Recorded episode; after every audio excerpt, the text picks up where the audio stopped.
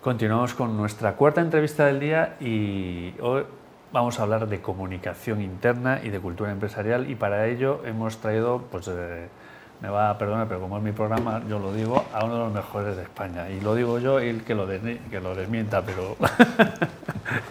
¿Qué tal, Pablo? ¿Cómo estás? Pues muy bien, encantado de estar aquí, Benito, por favor. Pablo, eh, una breve pincelada de tu experiencia para la audiencia. Bueno, pues toda la vida he dedicado a comunicación interna. Primero en la compañía en la que entré como becario y que sin saber muy bien ni ellos ni yo lo que era la comunicación interna, pues allí estuve unos años desarrollándola. Y después ya en la consultoría, pues desde hace bastante, bastante tiempo. Muy bien. Entonces, tienes todo el estos para hablar de comunicación interna. ¿Qué es? Un poco, un poco más arriba. ¿Qué es la cultura empresarial? Eh, eh, ¿Se puede tocar la cultura empresarial y podríamos estar años hablando de esto. Entonces te pido a ver un ejercicio de síntesis. Pues mira, la, cultura empresarial eh, son los aprendizajes, todo un grupo de personas que interactúan entre ellas durante un determinado tiempo comienzan a sentar unas ciertas reglas, unos ciertos aprendizajes. Y eso es la cultura de un grupo. Y vale para un grupo de amigos que se acostumbran, por ejemplo, a llegar tarde a las citas y han consolidado la falta de puntualidad como un valor de ese grupo, o al revés, la puntualidad. Y en una organización todavía el proceso es más intenso porque, claro, no estamos para pasarlo bien, sino estamos para lograr algo, con lo cual hay un nivel de exigencia mayor y eso hace que los aprendizajes también sean un poco más, más rápidos y más claros. Yo creo que la cultura empresarial es difícil de tocar hasta que un buen día llega alguien nuevo a una organización y entonces descubre que allí ocurran cosas que él no es capaz de entender decir, ¿por qué? Eh, parece que aquí pasan cosas distintas. Haces algo y un compañero te dice, no, es que aquí no hacemos las cosas así.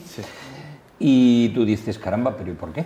Eh, en mi trabajo anterior sí las hacíamos así, aquí no. Bueno, pues son todos esos conjuntos de aprendizajes, evidentemente no escritos, porque luego si quieres distinguimos entre la cultura formal y la cultura real, pues, sí. Eh, pues esos aprendizajes no escritos que condicionan el comportamiento de la gente, claro. ¿Y es importante la cultura en una empresa? Es... Pues mira, ya puestos a, ¿por qué no citar al gran padre del management, Peter Drucker, cuando decía que la cultura se come a la estrategia en el desayuno?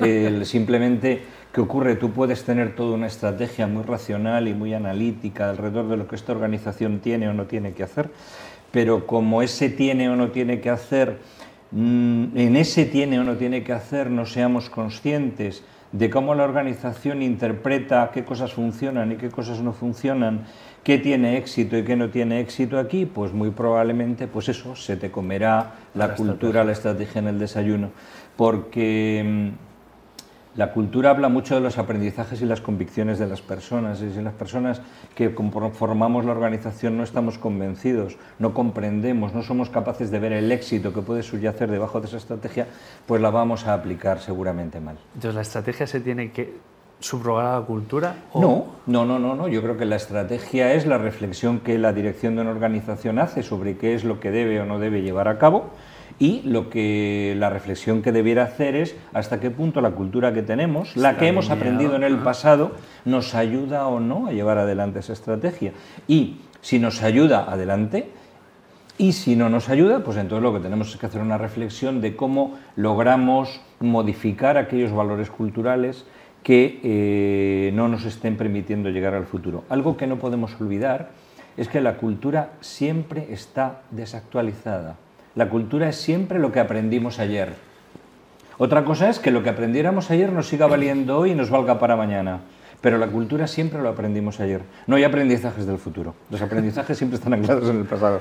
Y entonces, ¿cómo, se puede actualizar? ¿Cómo podemos alinear la cultura a la estrategia? ¿Cómo, es ¿Cómo tocar esos valores corporativos? Pues mira, para mí el primero de los pasos es hablar claro con la gente. O sea, lo primero es compartir los motivos que llevan a la dirección de una organización a sentir que aquello que aprendimos y que tuvimos éxito y que nos llevó al éxito en el pasado ya no nos vale para hoy. Hay que decirlo y hay que decirlo con claridad. Eso para mí es el primero de los factores, de la importancia de la comunicación. El segundo de los factores es el ejemplo directivo, porque de nada vale que yo como directivo me dedique a hacer grandes declaraciones ante mis empleados sobre la importancia de la calidad o la importancia de atender bien al cliente, si luego mi ejemplo permanente no es este. Si después observamos que perdemos a un cliente por un motivo económico y yo me altero profundamente en vez de hacer esa misma reflexión en paralelo sobre la calidad. ¿no? Digamos, entonces el ejemplo directivo creo que es un segundo factor fundamental. Después otro factor, y por tanto ya tendríamos ahí dos palancas. Dilo claro y explica por qué. Comunicación. En segundo lugar, el ejemplo directivo. Y no olvidemos que hablo del ejemplo directivo y no de la comunicación de los directivos porque el ejemplo es eso que digo cuando hago. Es cómo hago, qué significa lo que hago, más allá de lo que yo pueda estar diciendo. y luego hay otro factor muy importante también que son los sistemas y las recompensas en la organización. O sea, lo que no puede ser es que si yo, por ejemplo, tengo un sistema retributivo que está basado en la cantidad y quiero incorporar la calidad, tendré que reflexionar sobre ese sistema retributivo, cómo lo alineo, si es necesario o no es necesario alinearlo, debo reflexionarlo. Lo que no vale es creer que las palabras solo van a cambiar la cultura. Entonces estamos hablando de ejes, palancas en diferentes partes de la organización, recursos humanos, con la alineación, comunicación. Estamos hablando de una, capa. La, cultura no la construye un departamento. La, cultura la hemos construido entre todos a partir de lo que hemos, de cómo hemos ido trabajando y lo que hemos consolidado, como esos aprendizajes que nos han llevado al éxito. Con lo cual, si queremos transformar la cultura, insisto, la cultura real, la de los aprendizajes de la gente. No vale con que hagamos un vídeo de la cultura nueva y declaremos unos valores distintos de aquellos que nos caracterizaban antes. Eso no es suficiente es fundamental. Acompañar eso, ya te digo, hay que acompañarlo con el ejemplo directivo, con el alineamiento de los sistemas, sí. Entonces me dices, recursos humanos fundamental, claro, por supuesto, pero todo el conjunto del equipo directivo también. Aquí hablamos de un trípode, si quitas una pata se cae. Mm, efectivamente. tenemos que estar claro. Oye, profundizando en comunicación interna, que, que es para... ¿cómo, cómo, ¿Cómo entiendes tú la comunicación interna en una empresa? Pues mira, esto el, es, complicado, es complicado porque es un mundo y te pido un análisis de síntesis brutal, lo sé, intento, y te lo agradezco. Lo intento. Mira, hay dos, hay dos aproximaciones a la comunicación interna. La primera es considerar que es el discurso que la dirección tiene ante los empleados, ese planteamiento unidireccional de algo que llamamos comunicación interna y que debiéramos llamarle información interna, o incluso información de la dirección, porque son planteamientos unidireccionales desde la dirección de los empleados. Cuidado, son necesarios, ¿eh? son necesarios porque mm, los empleados tienen derecho a saber qué opina, qué quiere, qué se plantea la dirección. Lo que ocurre es que los empleados no están aislados, los empleados están en una conversación continua entre ellos y, en el trabajo y por tanto están permanentemente viviendo una realidad que ya supone una conversación. Con lo cual para mí, después de unos ciertos años de creer que esto era un proceso informativo, lo que he descubierto es que las organizaciones son conversaciones y que a lo que llamamos comunicación interna es el intento de la dirección de la organización de influir en esa conversación para que hablemos de aquellas cosas que interesan al negocio. Eso es, creo, la mejor definición que te puedo dar para mí de comunicación interna. Como está grabado, lo, recopilaré. La escucha es fundamental. Fundamental, porque, mira, subyace en la frase anterior considerar la comunicación interna como una herramienta de influencia. Y para influir en el otro tienes que escucharle, tienes que comprenderle y te diría más, tienes también que tener en cuenta sus intereses para ser, alinearte con ellos, para intentar incorporarlos en tu planteamiento. Entonces, sin escucha, en mi opinión, no hay comunicación interna, solo imposición del mensaje. Y para allá, para el supercenutrio que, que se niegue a quererlo. Yo, a los inicios de mi carrera, yo me acuerdo de un jefe que me decía que aquí se venía meado y llorado, ¿no? Y que era un tío pues, que creía que el ejército era el mejor de las, de las organizaciones y la, y que gracias a ello había sobrevivido muchos años. ¿no? Y estos son argumentos que, bueno, espero que estén en peligro de extinción, o que, pero ¿cómo, cómo le puedes decir a, a los supernegacionistas que al empleado hay que comprometerlo? Cuando él dice, no, al empleado lo estoy comprometiendo desde el momento en que le pago, ¿no? y, y, que no, esto ya es fruto, de esto ya es el pasado. ¿no? Como el compromiso de un empleado hoy es más necesario que nunca. Bueno, mira, yo he aprendido a, digamos, a no entrar en conversaciones en las que tengo poco que ganar. Y me, explico. Al final, eh, como dirección, o sea, la dirección tiene muy distintas palancas para influir en el comportamiento de sus empleados. Y evidentemente la retribución y el miedo, que son los dos que subyacen en ese jefe tuyo que tenías, es, en por un lado, lo que te pago y por otro lado, la amenaza que de una u otra manera las cosas terribles que te pueden ocurrir si dejas de hacer aquello que yo quiero que hagas, pues entonces son las dos palancas para conseguir un comportamiento. Y es verdad, ya, ya está, se acabó. Lo que ocurre es que ese comportamiento es un comportamiento basado en la obediencia y en el miedo. Por tanto, es un comportamiento poco o nada creativo, poco o nada innovador y que desde luego cuando ese jefe se vuelva, es muy probable que yo reduzca mi nivel de desempeño a el mínimo básico pues para que no me ocurran esas desgracias con las que me amenazan. Creo que esa es la antítesis de un trabajador comprometido. Un trabajador comprometido es aquel que quiere, a mí a veces el engagement, el compromiso, preferiría borrar esas palabras para llevarla a que quiere. Y para que alguien quiera algo, lo que tiene que sentir, tiene que comprender por qué.